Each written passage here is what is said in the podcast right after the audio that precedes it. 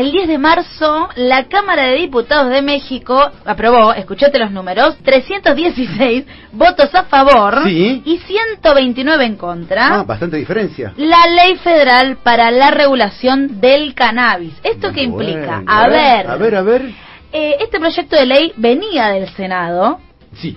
pero en diputados, como se modificó, ahora tiene que volver al. Senado y se votaría al parecer la semana que viene. Ok.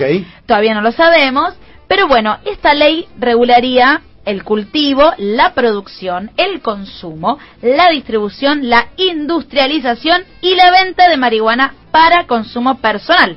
Ah, ah, ah, ah, ah, Ah, ah, la, la, la. Ah, no estamos hablando solo de marihuana medicinal o de marihuana industrial. Estamos No. hablando de marihuana lúdica. Sí, señor. Ah, ah, ah, ah. Sí, señor. México. Vamos, Ambo, Sí. Alba. ¿Cómo se llama? López Obrador. López- AMLO. Abdo, bueno, sí. Dispo, ¿qué? No. No. AMLO, perdón. AMLO, AMLO, AMLO. es otro.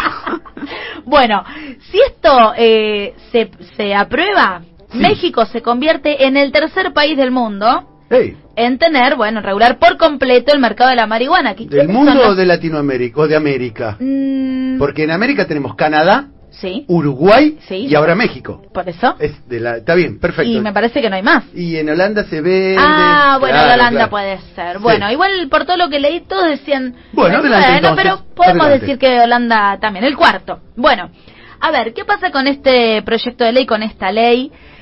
Los activistas y las activistas están bastante enojaditos porque ver, la ley favorece y porque favorece a las grandes empresas. Ah, bueno, bueno. Y esto es un problema porque México es uno de los países eh, principales productores de, de marihuana, entonces Ajá.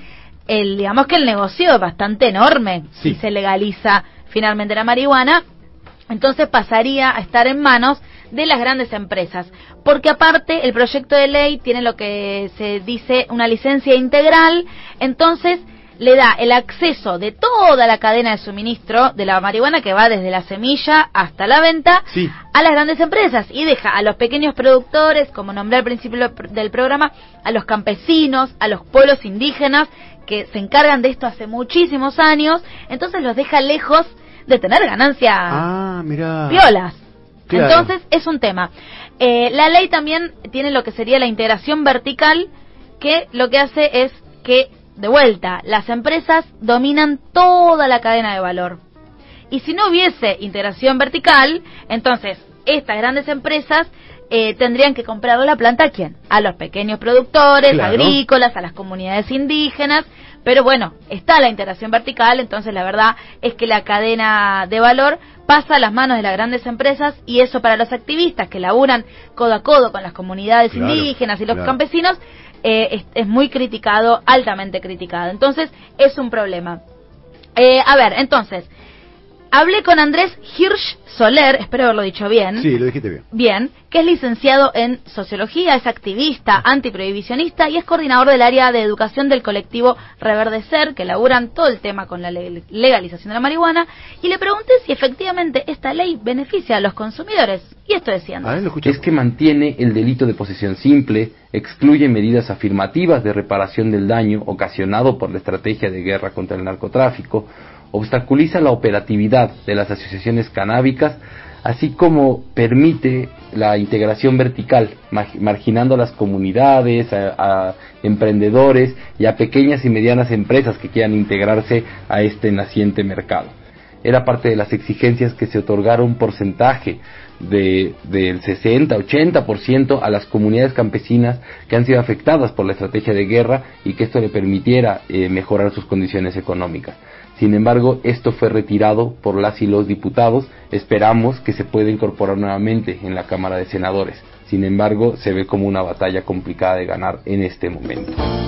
Bueno, sigue siendo un problema Sí. y va a ser un- una batalla difícil de ganar.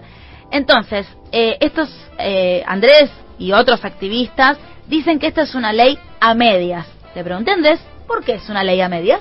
Se establecen normas para el autocultivo, para poder generar asociaciones canábicas, así como para poderla consumir y comprar, adquirir en el mercado. También normaliza el consumo en espacios públicos que no estén acotados a la ley que establece los espacios libres de humo de tabaco. Y decimos que a medias porque para ejercer el derecho al autocultivo se sobreregula al exigir un permiso y porque mantiene el delito de posesión simple, que seguirá creando espacios para la extorsión de las personas usuarias. Es decir, sí mantiene la criminalización de las personas usuarias de la cannabis, pero también contempla otras cosas, como la excarcelación para personas procesadas por delitos relacionados con esta planta. va a haber personas beneficiadas y nos va a seguir afectando en nuestra vida cotidiana. Tiene algunos huecos que será necesario saldar. Bueno, es un paso muy, muy grosso. Por supuesto que sí. Pero oh, le falta esos huecos que tiene que son bastante jodidos. Y sobre todo, como decía Andrés, hay personas que la verdad es que van a ser beneficiadas, sí, pero hay un montón que no. Y acá lo que aparece es el negocio antes que el derecho. Entonces, lo importante sigue siendo cambiar los paradigmas, por supuesto, y organizarse. Y acá le pregunté a Andrés eh, la importancia de que los usuarios de la planta se empiecen a pensar y a, y a proyectar como sujetos de derecho, y esto decía Andrés Hirsch.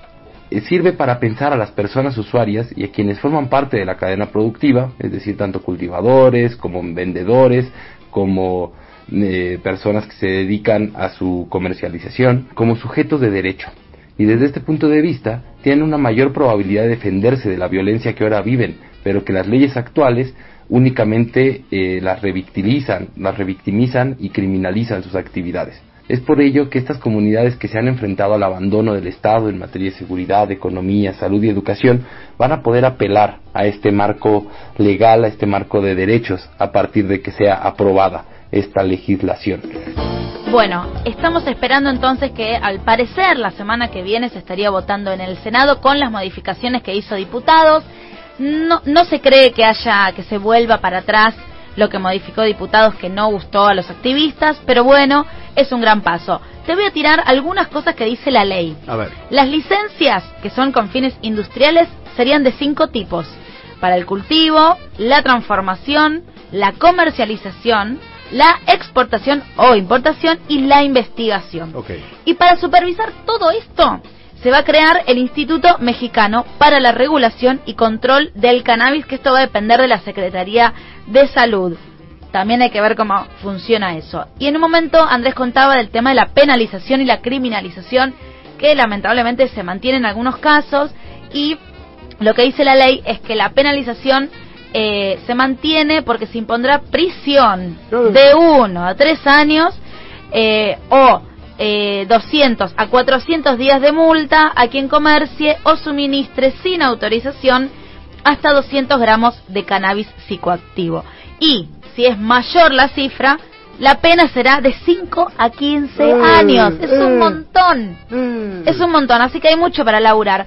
Y por último, seguir remarcando que los activistas siguen denunciando a las fuerzas de seguridad que, bueno, nosotros lo conocemos muy bien, ¿no? Que hacen eh, bastantes, a ver, artimanias, porque siempre cuando hay un tema con quienes consumen la marihuana o quienes consumen la planta, siembran de más y no y para poder extorsionarlos y seguir criminalizando a los usuarios y usuarias de esta planta tan maravillosa que tantos beneficios tiene. Pero bueno, igualmente sigue siendo un paso. Yo creo que en Argentina también se empiezan a dar ciertos debates que apuntan, no creo que salga una legalización de la del cannabis todavía, pero... sigue ayudando porque en una región, sobre todo un país como México, tan importante en la región latinoamericana, bueno, es un gran paso para seguir esos, no sé, un proyecto de ley parecido o más parecido al de Uruguay, hay que ver, pero bueno, todo lo veremos a ver la semana que viene si se vota efectivamente o no